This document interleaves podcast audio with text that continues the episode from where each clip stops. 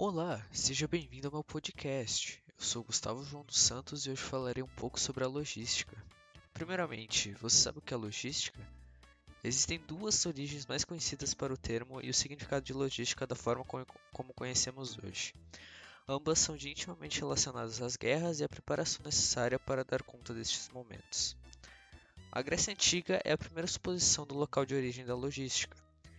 Nessa região foi onde surgiu o termo logísticas, que significa cálculo e raciocínio, no sentido matemático.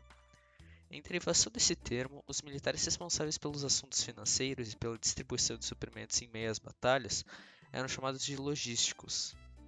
A segunda suposição vem do verbo francês loger, que significa alojar ou acolher, e deu origem à palavra logistique. O termo passou a ser utilizado ser utilizado nos estudos do teórico barão Antoni Henri Jomini, militar que estudou a guerra, dividindo-a em cinco grandes partes: estratégia, grandes táticas, logística, engenharia e táticas menores. Com essa divisão, ficou definido logística como a arte de movimentar exércitos. Assim nascia a ideia da logística.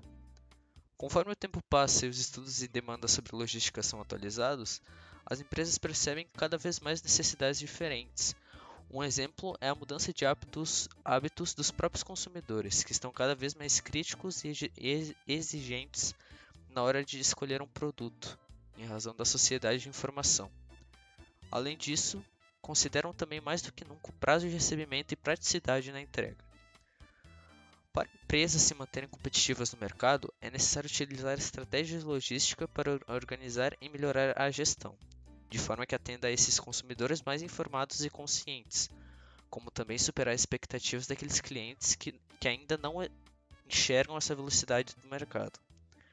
Com essa visão, fica nítido que o papel da logística é muito maior do que apenas uma estratégia de distribuição eficaz.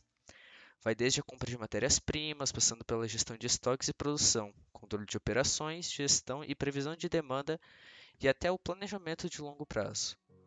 Por isso, a logística precisa evoluir a cada dia para manter um processo muito mais complexo de compra alinhado, do início ao fim, para agregar valor ao produto ou serviço vendido e manter as contas da empresa.